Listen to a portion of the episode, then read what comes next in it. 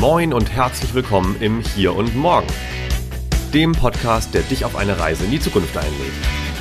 Ich bin Kai Gondlach, Zukunftsforscher der modernen Generation und Futurepunk. Moin Zukunft, moin im Hier und Morgen. Das sind, die, das sind die großen Themen und ich glaube, das sind die, auch die Themen, die nicht nur mich treiben sollten, hoffe ich, sondern die eigentlich alle Unternehmensleitungen und Menschen mit Führungsverantwortung antreiben sollten, auch Dinge zu ändern. Und zwar so zu ändern, dass Unternehmen auch überlebensfähig sind und weiter Innovationen auch tätigen und nicht nur verwalten, was sie gerade machen. Sagt Heike Leise. Denn sie ist in dieser Episode zu Gast. Wir haben uns ein sehr großes Thema ausgesucht, die Zukunft der Deutschen. Und das haben wir nicht ohne Grund gewählt, denn wir machen hier wirklich einen Rundumschlag, insbesondere mit Blick auf die Wirtschaft. Denn Heike ist seit mehreren Jahrzehnten Top-Führungskraft, kommt eigentlich aus der IT-Ecke. Wir sprechen unter anderem aber auch über das Thema Fachkräftemangel, über New Work natürlich, über Digitalisierung und stellen auch die große Frage in den Raum, wie arbeiten wir und warum tun wir das eigentlich? Äh, wie wir es tun und was können vor allem Unternehmen oder auch Arbeitgeber besser machen und letztlich aber auch, warum braucht es eine Frauenquote? Insofern wünsche ich dir viel Spaß, viele Erkenntnisse mit dieser Episode.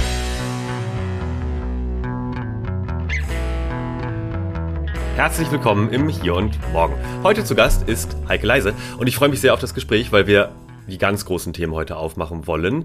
Und äh, liebe Heike, falls dich jemand noch nicht kennen sollte, dann sag doch mal ganz kurz, wer bist du, was machst du und warum machst du das? Erstmal sage ich Hallo und schönen guten Morgen. Vielen herzlichen Dank, dass ich da sein darf. Für die Einladung finde ich ganz großartig.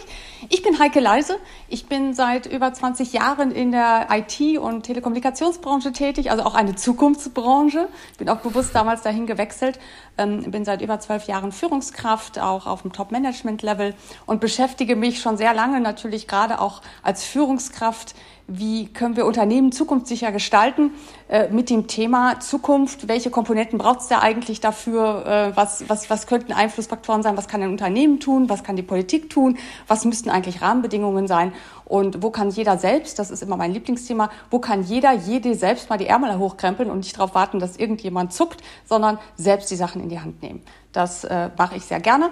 Bin deswegen unter anderem auch aktiv in zwei äh, Verbänden, Vereinen, ehrenamtlich aktiv. Einmal im Bundesverband der Vertriebsmanager, weil Vertrieb auch immer ein Thema ist, bei dem viele denken, oh, das ist äh, ne, so oldschool. Da fahren Leute durch die mhm. Gegend und äh, verkaufen irgendetwas. Und nein, das ist es gar nicht. Also da passieren ganz spannende Dinge. Da kann ich auch noch viel zu erzählen. Wäre abendfüllend. Und ich ähm, bin Regionalvorständin beim, bei FIDA Süd, also bei FIDA Frauen die Aufsichtsräte. Das ist ein gemeinnütziger Verein, ähm, überparteilich und politisch in Berlin sitzend. Und ich leite die Region hier im Süden. Und wir setzen uns dafür ein, dass mehr Frauen an die Schnittstellen der Macht kommen, weil wir davon überzeugt sind, und das zeigen ja auch die Studien, dass ähm, diverse Teams und auch diverse Führungsteams erfolgreicher sind als eine, ein ganz homogenes Team. Mhm.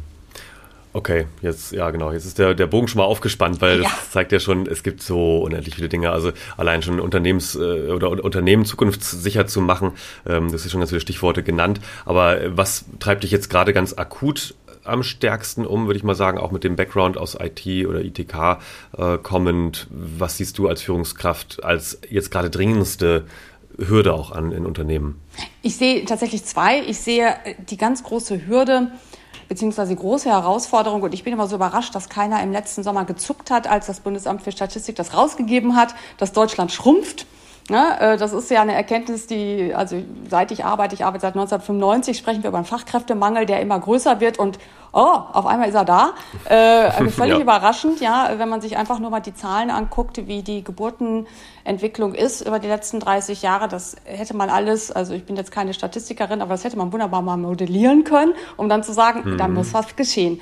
Ähm, also das merken wir in sämtlichen Unternehmen, Fachkräftemangel, Nachwuchsmangel, Leute, eine große Verrentung ähm, zurzeit. Ne? Die Babyboomer gehen in Rente in den nächsten zehn Jahren spätestens. Da haben wir, verlieren wir ein Drittel ja, 12,9 Millionen sind es, äh, knapp ein mhm. Drittel der arbeitenden Bevölkerung. Verabschieden wir den wow. wohlverdienten Ruhestand. Ne? Es arbeiten im Moment 41 Millionen der deutschen Bevölkerung und äh, 12,9 werden gehen. Und es kommen aber nur 7, ungefähr vier Millionen nach, ne, aufgrund des mhm. demografischen Wandels. Das heißt, da haben wir eine riesige Lücke und die müssen wir irgendwie schließen und das passiert nicht von heute auf morgen. Und das führt mich zu dem zweiten Punkt, der mich antreibt in den Unternehmen. Wir müssen ganz viel daran, ganz viel analysieren und auch umstellen, wie wir arbeiten. Also das mhm. heißt, tun wir die nicht nur tun wir die richtigen Dinge, sondern tun wir sie auch richtig, die wir da tun. Mhm. Ja? Ja. Und ich habe immer diesen Dreiklang Standardisierung, Digitalisierung, Automatisierung. Das ist ein, ein großer Hebel natürlich, um die Tätigkeiten, wo wir im Moment noch Menschen haben, die sie ausfüllen, die aber sich wunderbar auch durch eine Maschine lösen lassen, wo wir die eben ähm, künftig auch noch abbilden können. Und das hat nichts damit zu tun, dass Arbeitsplätze abgebaut werden oder irgendwelche Jobs wegfallen, sondern das sind einfache Tätigkeiten, bei denen ich immer denke, wir sind so intelligent als Mensch, das kann auch eine Maschine. Also ich muss nicht mhm. Copy-Paste machen. Ne? Das kann eine Maschine für genau. mich, ja. Und ähm, also da, da gibt es ganz viele Beispiele, was man da alles tun kann. Und dafür braucht es natürlich für eine Digitalisierung, und da komme ich ja her, braucht es natürlich breitbandiges Internet. Das haben wir alle gemerkt oh, ja. im, im ersten Corona-Jahr, ja, wo da die die Lücken sind und dass da ganz viel passieren muss. Ähm, und da muss natürlich auch nochmal eine Geschwindigkeit aufgenommen werden. Das sind die, das sind die großen Themen und ich glaube, das sind die, auch die Themen, die nicht nur mich treiben sollten, hoffe ich, sondern die eigentlich mhm. alle Unternehmensleitungen und Menschen mit Führungsverantwortung antreiben sollten, auch Dinge zu ändern. Und zwar so zu ändern, dass die Unternehmen auch oder überlebensfähig sind und weiter Innovationen auch tätigen und nicht nur verwalten, was sie gerade machen. Mhm. Ja, absolut. Was ist denn deine Beobachtung oder deine Einschätzung dazu? Weil was du sagst, ist ja so frappierend. Ne? Also seit 30 Jahren weiß man, dass dieser demografische Wandel stattfindet. Ne? Das ist ja nichts, was einfach passiert, sondern der ist einfach so und so. Und ähm, kurz darauf, also Ende der 90er, kam dann dieser tolle Ausspruch von Norbert Blüm, von wegen die Renten sind sicher. Also man hatte das damals irgendwie ja schon phasenweise auf dem Schirm, aber vielleicht hat diese Sicherheit auch ein bisschen ähm, darüber hinweggetäuscht, dass trotzdem damit verbunden sein müsste, bestimmte Maßnahmen zu ergreifen. Warum hat man das nicht gemacht? Warum fällt es jetzt den meisten, ja nicht allen, aber den meisten Betrieben auch einfach auf die Füße? Warum hat man da nicht früher reagiert oder proagiert? Jetzt bin ich keine Psychologin, aber so dass ich, was ich beobachtet habe, ist, dass der Mensch immer erst reagiert, wenn, wenn ein großer Schmerz da ist. Also wir haben ja alle, wir sind, das ist ja ein ganz menschliches Verhalten, solange die Komfortzone da ist und es irgendwie geht, funktioniert das. Ähm, und dann habe ich auch keinen Veränderungsdruck. Und erst wenn der Schmerz so groß ist, dass ich sage, ich kann es gar nicht mehr aushalten, dann tut sich was. Und den Punkt haben wir jetzt erreicht. Ähm, wir haben früher mal gesagt, naja, es gibt gewisse Branchen, die betroffen sind, da will keiner mehr rein. Ähm, es betrifft alle Branchen, egal mit wem ich gesprochen habe. Auch im letzten Jahr, ich war auf der Dimexco, das ist ja eine super coole, hippe Messe, ja da habe ich gedacht, die, die dürften eigentlich überhaupt gar kein Problem haben, die ganzen Aussteller. Die haben alle sich darüber beschwert, dass sie selbst in ihren vermeintlich so coolen Berufen und coolen Branchen und Start-up und äh, Hip und so weiter, dass da überhaupt nichts vorangeht.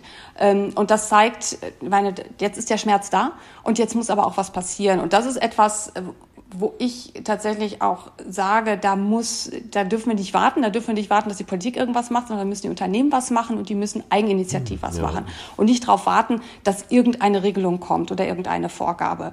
Ähm, und das bringt mich zu diesem großen Thema, für das ich ja auch stehe, nämlich ein Umfeld zu schaffen, in dem mehr Frauen arbeiten können. Ich bin ein mhm. großer Fan, ich habe eben gesagt, bin keine Statistikerin, bin ja Geisteswissenschaftlerin und äh, Betriebswirtin von der Ausbildung her. Ähm, aber das, wenn man sich das mal anschaut auf der Webseite des Bundesamts für Statistik, ich bin ein großer Fan davon, ja, ähm, da schaut man sich an, wir haben im Moment knapp 19 Millionen Frauen im arbeitsfähigen Alter.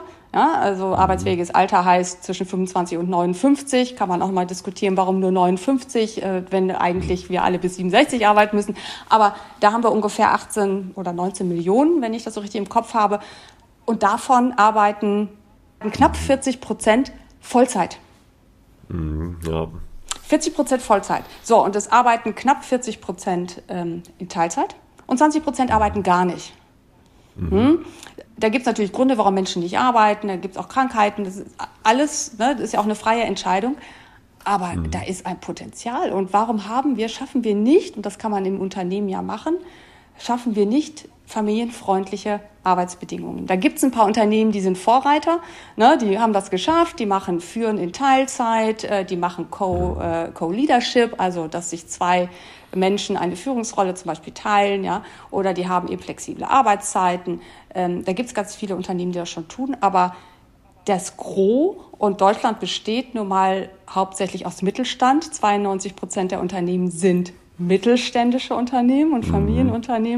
Ja, da, da, sieht das noch anders aus, weil zum Teil da auch vielleicht die Notwendigkeit nicht gesehen wird oder vielleicht auch da die Hände gebunden sind, etwas zu tun. Wir hatten ähm, von FIDA aus ein eine Online-Veranstaltung zum Thema ähm, Frauen im Mittelstand, Frauen in Führung im Mittelstand. Mhm.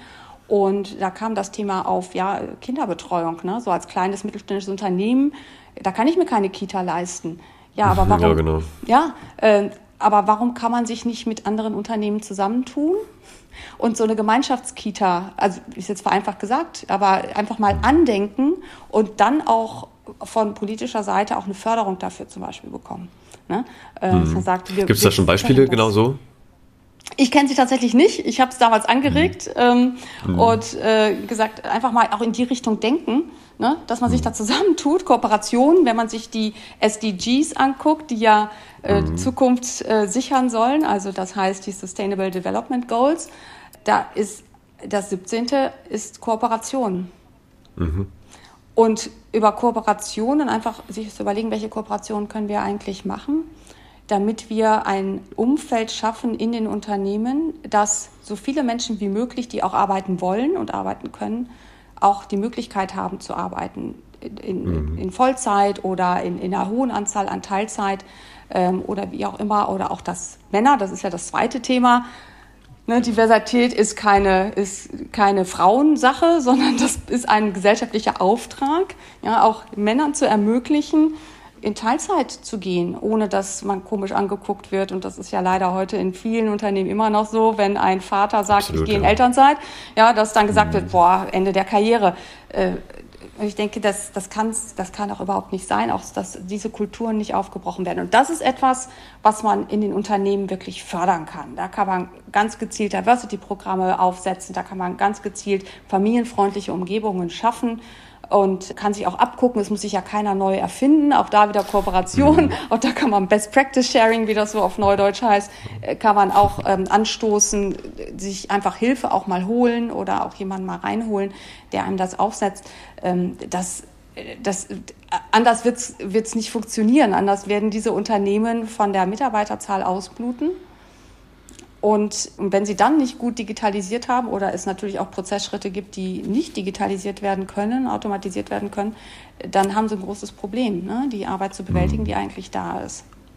Ja. ja ja, äh, wahnsinnig schwierig und äh, genau da mit der Kooperation tun sich ja leider noch so viele Unternehmen schwer. Ne? Mhm. Ne? Also das hat man jetzt äh, immer mal wieder gesehen, so in, wenn so neue innovative Themen aufkommen, dann gibt es auch zwischen den Großen auch teilweise ja wieder in ähm, Kooperationen, wo man manchmal ganz erstaunt ist, so dass ein, ein ich glaube es war Audi und Daimler oder BMW zusammengearbeitet haben, wo man denkt, oh krass, äh, ihr macht zusammen jetzt autonomes Fahren, interessant. Äh, das dauert dann zwei, drei Jahre und dann geht's wieder nicht gut, weil dann sagen sie wieder, das sind jetzt aber unsere Patente. Und äh, dann äh, verkriegt man sich wieder. Aber genau, auf, auf Mittel- oder KMU-Level auch generell finde ich es auch mega spannend und diese Potenziale müssten ja eigentlich gehoben werden. Jetzt würde wahrscheinlich jemand aus dem Mittelstand sagen, ja, und mit welcher Zeit soll ich das bitte schön machen? Weil ich bin ja schon in der Situation, dass wir keine Fachkräfte mehr kriegen und Arbeitskräfte auch für andere nicht so fachausgebildete Bereiche auch nicht mehr. Ähm, wir rotieren hier die ganze Zeit und acht Stunden Tag war echt letztes Jahr. Wir sind weit darüber. Wer soll das denn wann machen? Und was würdest du solchen Unternehmen sagen?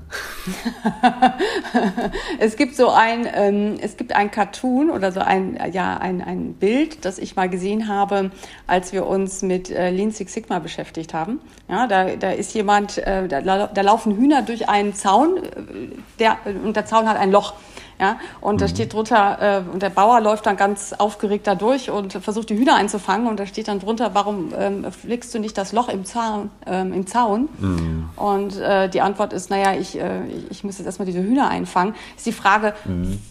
wo setze ich an? Also setze ich die Priorität richtig in einer Symptombekämpfung oder versuche ich an die Wurzel zu gehen? Und aus meiner Sicht muss man an die Wurzel gehen, ansonsten kriegt man das nicht in den Griff.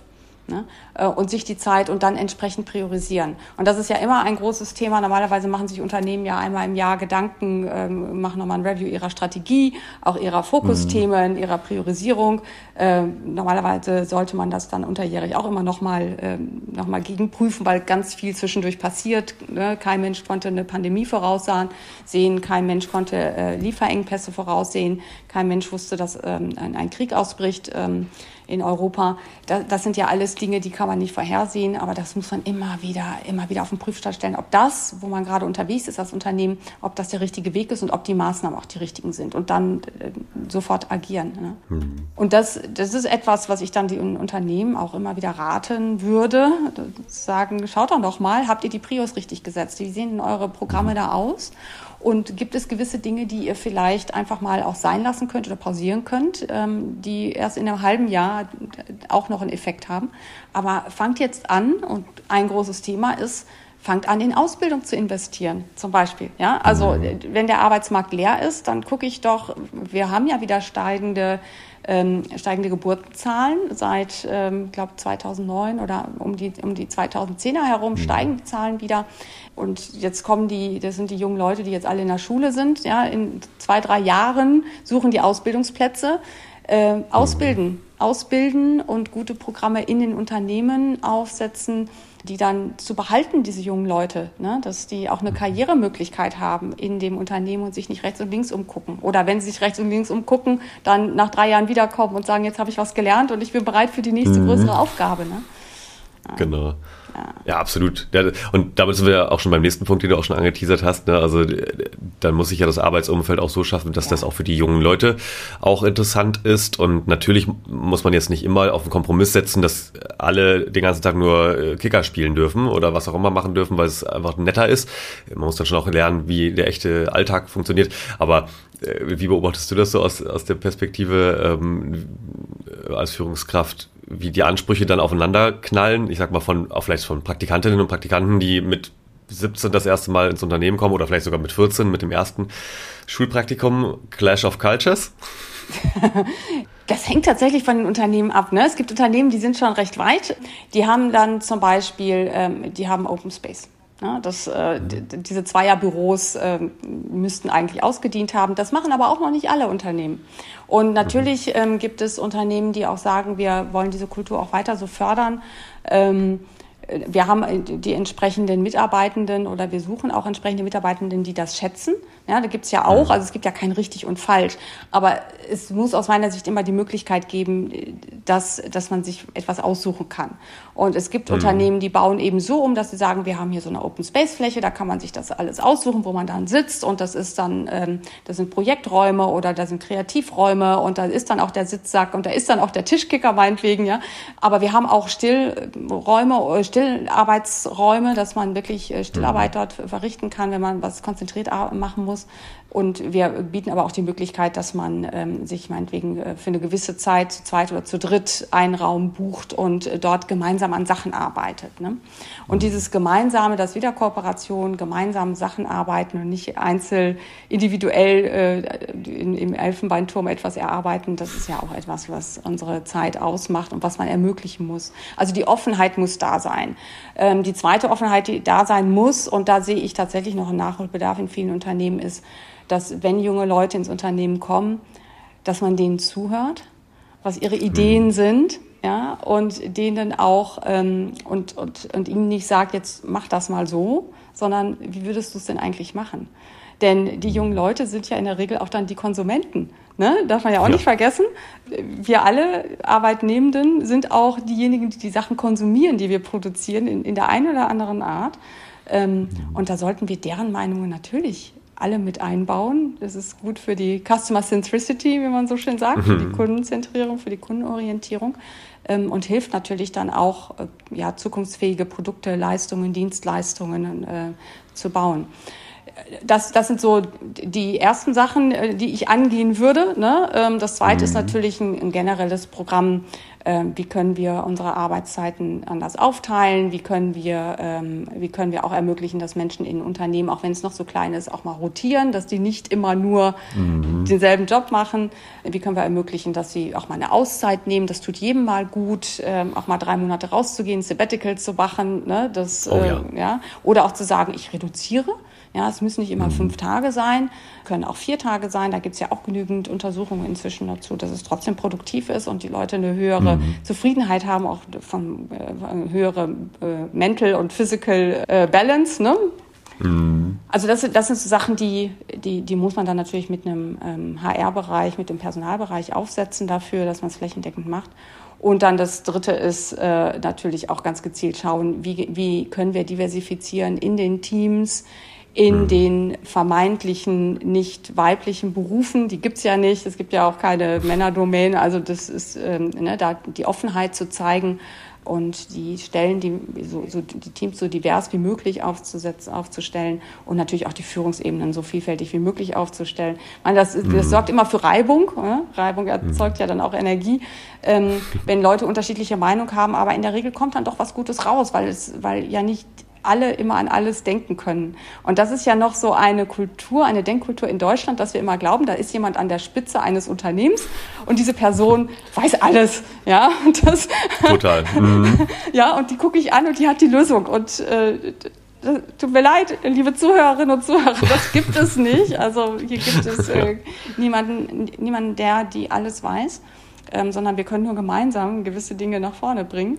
und müssen gemeinsam mhm. an den Sachen arbeiten. Und ich bin immer froh, wenn mir, wenn mir jemand was beibringt. Ne? Und das ist das Große dann auch in dem demografischen Wandel, dass man sagt, ähm, die, die jüngere Generation, die kann der Generation derjenigen, die jetzt Ü40, Ü50 sind, auch noch unheimlich viel beibringen, genauso wie die mhm. Generation der Ü40, Ü50 und Ü60 auch der jungen Generation ganz viel beibringen Unbedingt, kann. Also, ja. ne, also im Vertrieb zum Beispiel, das ganze Handwerkszeug, das wird ja, das veraltert ja nicht. Ne? Da, da, mhm. das, das, das klassische Vertriebshandwerkszeug, das kann man wunderbar vermitteln ähm, und dann kommen die ganzen modernen äh, digitalen Komponenten dazu, die die junge Generation mitbringt, die mit den Smartphones groß geworden sind. Ne? Und dadurch mhm. kriegt man ja nicht, nicht äh, kriegt man, wie sagt man so schön, eins und eins macht in dem Sinne dann drei, ne? weil, weil man mhm.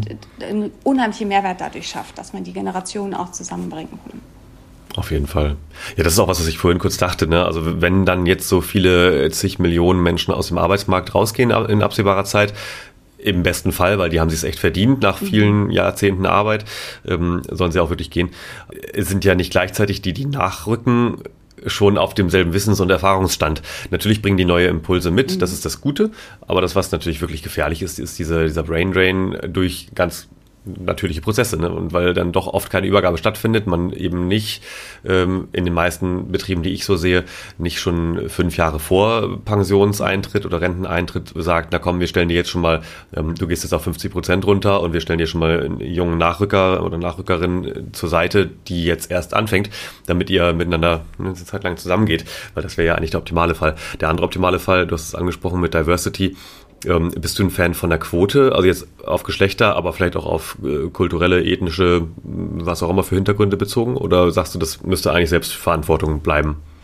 Ähm, ich, hab, ich war lange Zeit der Meinung, es, es ist, muss eine Selbstverantwortung sein. Also jeder Mensch muss das doch verstehen. Ja? In Deutschland leben 51 Prozent Frauen und 49 Prozent Männer. Ja? Mhm. Ähm, da muss es doch logisch sein. Aber wir Menschen sind nicht logisch, sondern äh, wir, wir sind ja auch ähm, häufig Tradition verhaftet. Äh, wir haben auch so eine gewisse Kultur äh, leider uns auch so herangezogen, so, so dass ich absolute Verfechterin der Quote bin, absolute Verfechterin, mhm. so lange, bis es normal ist. Denn äh, das erleben wir, äh, plakatives Beispiel, ja, wenn wir keine Geschwindigkeitsbegrenzung auf der Autobahn haben, hält sich auch keiner dran. Ja, also da kann man eine Empfehlung mhm. aussprechen, aber wer fährt den 130, wenn da kein Schild ist? Mhm. Ähm, obwohl alle wissen, es wäre besser für die Umwelt, es wäre, ne, es ist auch sicherer und so weiter und so fort. Ähm, es ist auch günstiger, weil ich nicht so viel Sprit verbrauche. Tut ja doch keiner. So, ich glaube, ja. wir brauchen die Quote und deswegen bin ich auch bei FIDA. FIDA steht ja für die Quote, Frauen in mhm. Führung ähm, tatsächlich dahin zu bringen, dass wir, dass, damit wir diese Vielfalt in die Unternehmen reinbekommen und auch die Vielfalt im Denken, damit wir auch nicht einseitige Entscheidungen fällen. Denn das ist ja immer die Gefahr, wenn es zu homogen ist, ja, das ist dann so dieses äh, sogenannte Selbstbestätigungsfeedback, das man kriegt. Ja, äh, wir haben alles richtig gemacht, ne? Ähm, mhm, nee, genau. und da genau. braucht es, ja genau, Schulterklopfen. Und da braucht es jemanden, oder zumindest auch immer eine kritische Masse. Eine Person wird es auch nicht richten. Das sehe ich leider auch in vielen Unternehmen, dass man dann denkt, ja, mhm. wir, müssen eine Quote, wir müssen eine Quote erfüllen. Ja? Und deswegen sucht man jetzt mal gezielt eine Frau.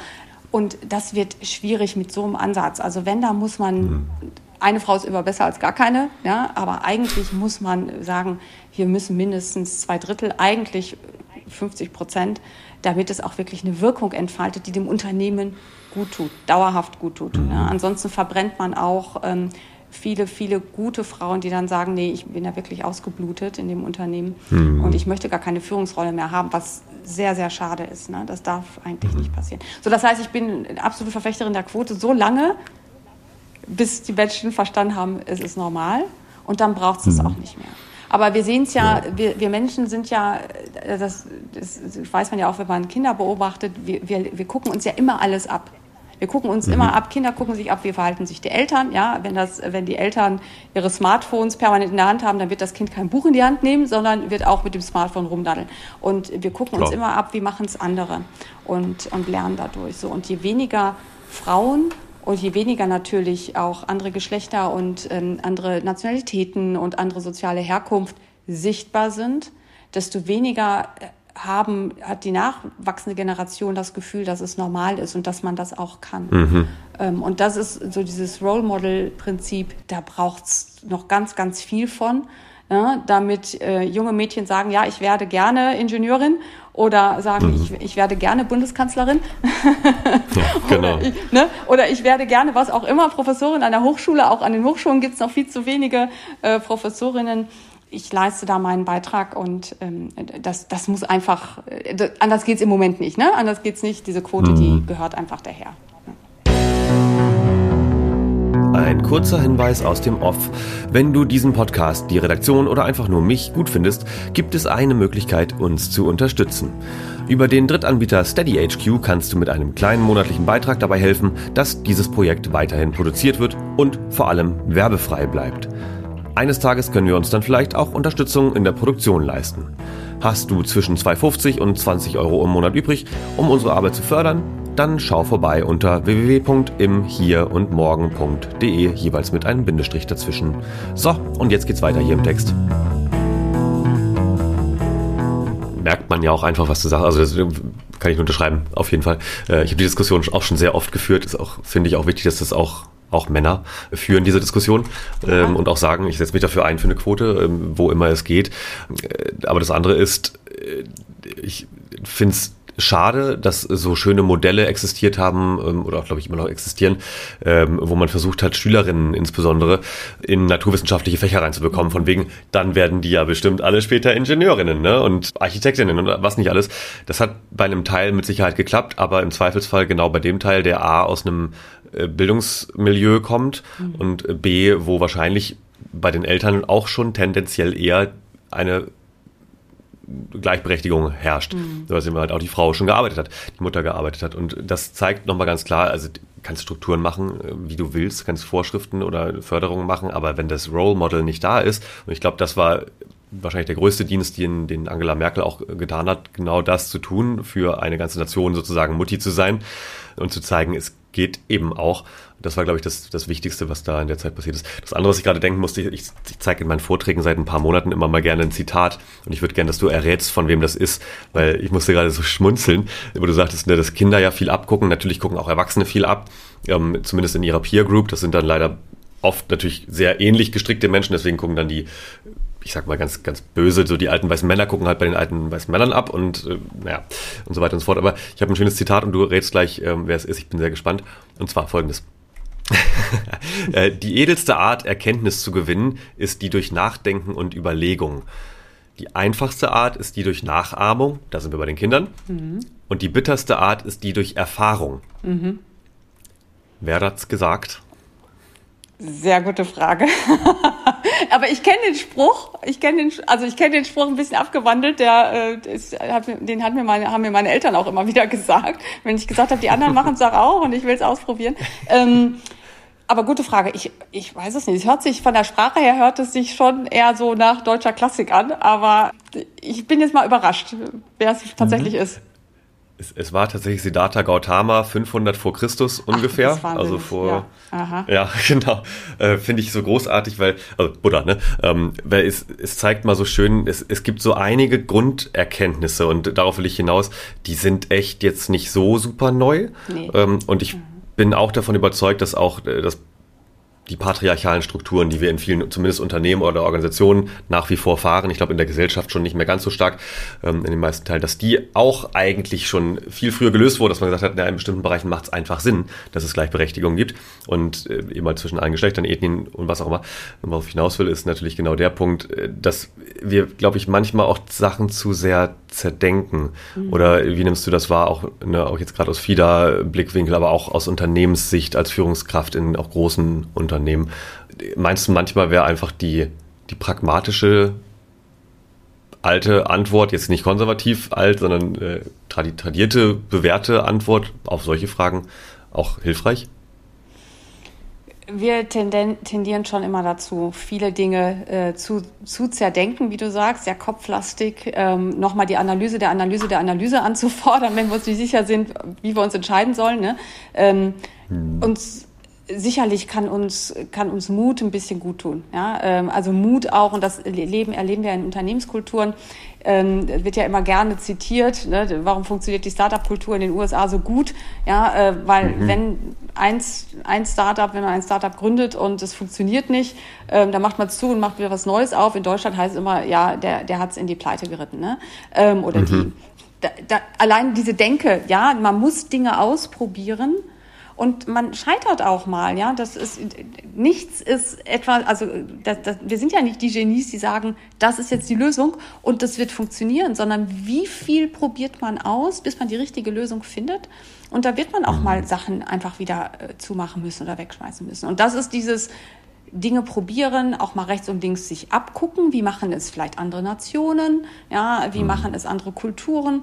Ähm, das wäre so mein oder ist mein Plädoyer, einfach mal rechts und links vom Tellerrand zu schauen und zu gucken, wie, wie funktioniert das woanders, könnten wir da was übertragen. Lass uns mal mutig sein, das einfach mal tun ne? und nicht immer noch mal für und wieder und dreimal hin und her, denn wenn ich etwas, das ist auch ein Zitat, aber ich weiß nicht mehr von wem es ist, ne? wenn man wenn man etwas äh, nicht will, ne, dann findet man, ähm, findet man Gründe, warum man es nicht tut. Und ansonsten äh, mhm. findet man natürlich Wege, dass man es tun kann. Jetzt habe ich es nicht so schön gesagt, ja. ich muss ja das Zitat nochmal raussuchen, wie das tatsächlich heißt. Aber äh, ne, findet, findet, Re, findet irgendwelche Auswege und der andere findet Wege. Ähm, also das sind so, das ist etwas, wo wir an unserer eigenen Kultur arbeiten müssen, auch in den Unternehmen. Ja, scheitern zulassen. Mhm. Äh, ganz klassische Fehlerkultur, scheitern zulassen. Das, auch wenn ich wenn, ich sagte eben, wir tendieren immer dazu, auf eine Person zu gucken oder zwei, die an der Unternehmensspitze stehen und sagen, die, die wissen es ja schon alles und die werden es schon richten. Mhm. Ähm, wenn, man, wenn man von diesem Hierarchischen weg will, dann äh, befähigt man ja Mitarbeitende, verteilt man auch Verantwortung, ähm, auch Entscheidungsbefugnisse auf andere Ebenen und äh, bis hin natürlich bis auf die Mitarbeiterschaft dann werden natürlich Fehler passieren. Ja, also wenn ich etwas entscheide, kann auch mal falsch sein. Ähm, ja, dann muss man daraus lernen, dass die, was dazu geführt hat, dass dann diese Entscheidung doch nicht richtig war und äh, beim nächsten Mal eben anders machen. Ne? Immer ist, äh, und das ist so etwas, wo wir noch nicht gut drin sind in unseren Unternehmen, das. Mhm. Also die Verantwortung abzugeben, die Leute aber geistig zu befähigen, nicht nur zu sagen, du machst das jetzt, sondern auch, ich gebe dir Hilfestellung. Ne? Äh, dass du auch die richtigen Entscheidungen fällen kannst. Und wenn die Entscheidung mal falsch war, ja, beim nächsten Mal anders, raus lernen, warum war es so. Ne? Klassische Fehlerkultur halt. Ne? Ja. Aber Und sind, nicht so einfach, weil Kultur. Ja, Kultur ist nie einfach. Das entwickelt sich immer über eine Zeit. Ja? Und da muss man aber dran arbeiten. Das Schlimmste ist, wenn man sagt, wir wollen Kulturwandel Und dann funktioniert das nicht innerhalb von einem halben oder einem Jahr, ne? weil, weil Kulturwandel ja nicht ansagen kann. Das kann man nicht an- und ausknipsen, mhm. sondern das ist ja immer ein Prozess. Es ist immer ein langwieriger Weg. Manchmal dauert es eine halbe Generation, manchmal dauert es eine ganze Generation, bis eine Kultur sich tatsächlich auch weiterentwickelt hat, ne? weitergewandelt hat. Und zwar so, wie es eigentlich sein müsste, damit auch eine Gesellschaft zukunftsfähig ist. Und ähm, das, diese Geduld müssen wir haben. Wir dürfen halt nicht schnell den Kopf in den Sand stecken und sagen, ja, war alles Mist, ne? ähm, sondern mhm. dranbleiben. Also auch eine gewisse, gewisse, gewisses Durchhaltevermögen brauchen wir. Hm. Mhm. Kannst du da vielleicht noch mal ein paar konkrete Hinweise geben, also ob jetzt Beispiele oder Tipps, was man mal gelesen haben sollte, wenn jetzt jemand zuhört, der oder die genau vor diesem Problem gerade steht, so kurz vor, wir wollen jetzt irgendwie Kulturwandel machen und wo fangen wir an? Äh, oder wo kann man sich inspirieren lassen? Fällt dir da was ein, was Konkretes? Also was ich, ähm, was ich sehr gerne, was ich verschlungen habe, was wirklich äh, sehr, sehr schön ist, ist eigentlich eine ja, wie eine Parabel, sind zwei Bücher. Das eine ist das Pinguin-Prinzip und das andere ist das, äh, ich glaube, das, ähm, der Bienenhirte. Ja, das sind mhm. äh, Bücher aus der Managementliteratur, die eben in Bildern sprechen ähm, darüber, wie, wie man Veränderung in die Unternehmen reinbringt. Also wie man einmal den Bedarf natürlich erkennt, aber wie man auch, wie man tatsächlich auch die Veränderung im eigenen Führungsverhalten dauerhaft hinbekommt. Ne? Das, äh, das mhm. sind so zwei große Sachen. Und dann habe ich eins gelesen, auf Englisch Turn the Ship Around heißt das. Ähm, das äh, handelt von einem U-Boot, das äh, und dann tatsächlich, wie kann man die, wie kann man dort, äh, welche Ansätze findet man auch auf einem U-Boot, was ja eigentlich ganz streng hierarchisch ist und wo die Abläufe wirklich komplett minutiös durchgeplant sind und jeder Handgriff eigentlich sitzen muss.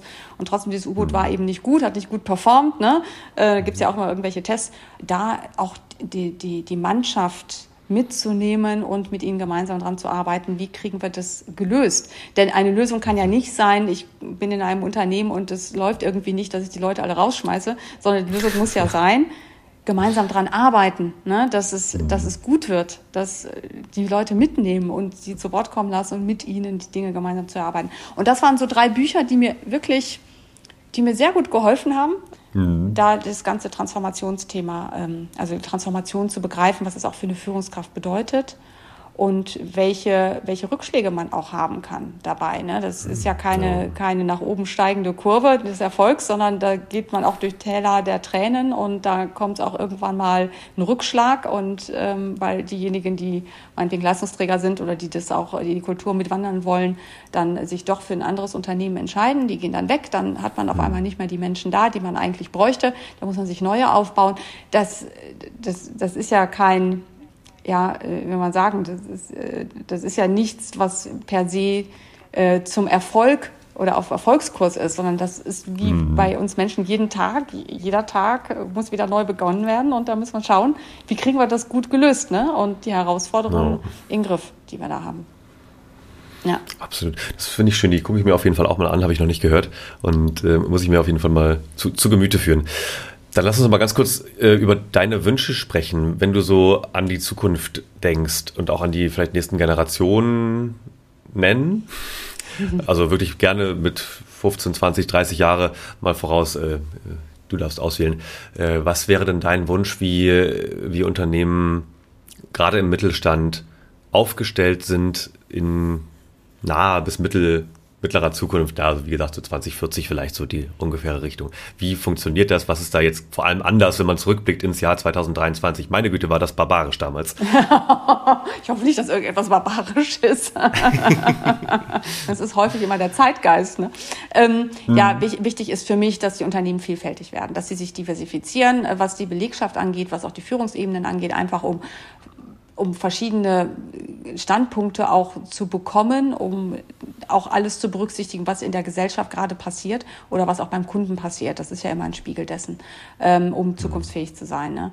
Und das bedeutet natürlich auch nachhaltig wirtschaften, also ganz besonders nachhaltig wirtschaften. Die 17 mhm. SDGs, die wir da haben, die konsequent durchsetzen, da ist ja auch das Thema ähm, Equal Pay mit drin, da ist das Thema Gleichberechtigung Mann und Frau und Geschlechtervielfalt mit drin. Ähm, da sind natürlich faire Arbeitsbedingungen mit drin. Also da das zu fördern, ganz bewusst. Ich ähm, hoffe, dass der Wertewandel, der so eingesetzt hat, auch bei der jungen Generation, dass der sich weiter fortsetzt, dass es nicht mehr darum mhm. geht, so viel wie möglich für mein Geld zu kriegen, sondern sinnvoll sein Geld auszugeben, also für, für, äh, für Konsumgüter oder auch für andere ähm, Sachen, die, die es gibt, die, notwendige Sachen, die aber auch nachhaltig produziert worden sind, inklusive faire Arbeitsbedingungen und Co. Ne? und auch nicht auf Kosten der Umwelt. Ähm, das ist mein, mein großer Wunsch. Der zweite große Wunsch ist, diese Digitalisierung in Deutschland wirklich jetzt mal mit Wucht, mit einer massiven Wucht voranzutreiben, dass wir keine weißen Flecken mehr haben, dass wir alle in der Lage sind, äh, digital zu arbeiten, wo es äh, möglich ist und wo es auch gebraucht wird, auch in einem kleinsten Dorf, äh, irgendwo auf dem Berg oder irgendwo in, in einem Wald, dass wir trotzdem breitbandige Internetversorgung haben. Denn das ist für mich das A und O. Und dass wir als Industrienation und so reiche Nation da immer so weit hinten auf den Plätzen im Ranking sind, das ist mir schon richtig peinlich. Also da, da auch also wirklich richtig Programme aufsetzen und nicht nur Förderprogramme, sondern wirklich auch vielleicht nochmal überlegen, auch nochmal überlegen, ob das, wie wir es gerade machen, ob das so richtig ist und ob es nicht nochmal einen ganz anderen Ansatz braucht und äh, der, der wirklich auch schneller zum Ausbau führt, damit alle Leute in den Genuss kommen. Ja, und das Dritte ist natürlich Kultur, also eine Kultur für Innovationen schaffen.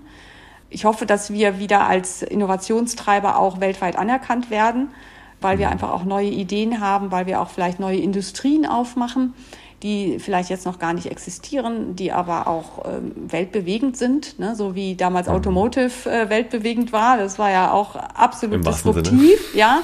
Ähm, mhm. wäre schön, wenn wir da wieder irgendetwas hätten, was, was, was tatsächlich die Welt so weit bewegen kann. Und dieses, das ist mir ein ganz, ganz großes Anliegen, dieses Intellectual Property bitte nicht irgendwo hin verkaufen, sondern wirklich auch die, das, das geistige Eigentum und, und die, die, diese Zukunftsfähigkeit auch in Deutschland lassen. Und das ist mhm. mir ein großes, großes Anliegen, weil ich doch sehe, dass viele Unternehmen inzwischen verkauft werden ähm, und die zum einen dann natürlich den Standort Deutschland unattraktiver machen, weil sie dann die, die, äh, die Städten dann auch woanders hin verlagern, aber zum anderen mhm. auch unsere ja, Innovationsfähigkeit natürlich und unsere Bedeutung ähm, auch äh, ja, sagen wir mal, ein bisschen reduzieren, ne? weltweit. Mhm. So, das sind so die, die großen drei Themen, die ich so habe. Ganz umfassend. Aber ich glaube, das braucht es wirklich. Ich glaube, das braucht es wirklich, mhm. weil so dieses gerade ausfahren und wir machen, äh, wir sind immer so Me Too, wir machen immer so wie andere auch und dann springen wir auch noch mal ein bisschen mit drauf. Ähm, das wird uns auf Dauer, äh, wird uns auf Dauer nicht gut tun als Wirtschaftsstandort. Ne? Ja, gerade mit den neuen Schlüsselmärkten, den ja, eher digital genau. geprägten. Genau. Ja, bin ich ganz bei dir.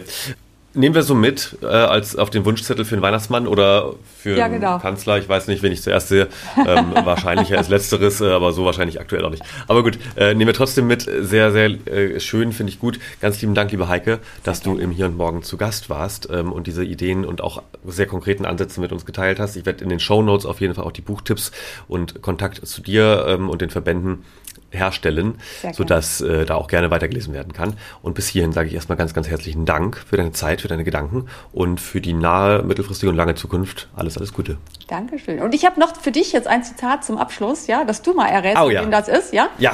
Kennst du den Satz, nichts ist so beständig wie der Wandel? Ja. Weißt du, von wem der ist und wie alt? Ich könnte mir vorstellen, na, wie hieß er denn noch? So jemand wie Marc Aurel oder so. Noch älter, Heraklit. Noch älter, Heraklit, Heraklit okay. 2500 Jahre alt ist das. Ja, dieser Krass. Satz, der hat 500 vor Christus gelebt. Nicht schlecht. Oh, wow, ja, ja nehme ich mit.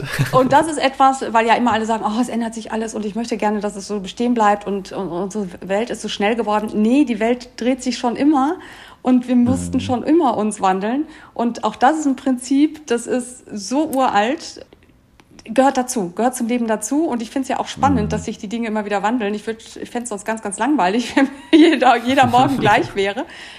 Damit, ja. damit, wächst man ja auch. Das ist eine unheimliche Bereicherung. Also, nichts ist so beständig wie der Wandel.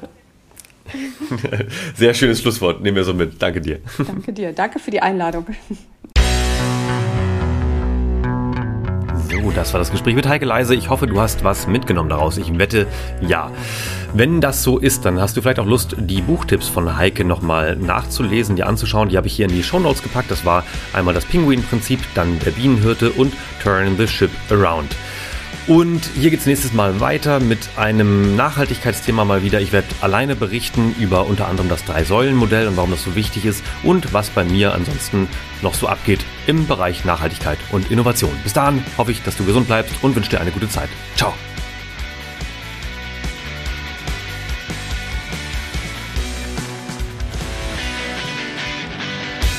Das war im Hier und Morgen von und mit mir und ich bin Kai Gondler. Du willst mehr über Zukünfte wissen?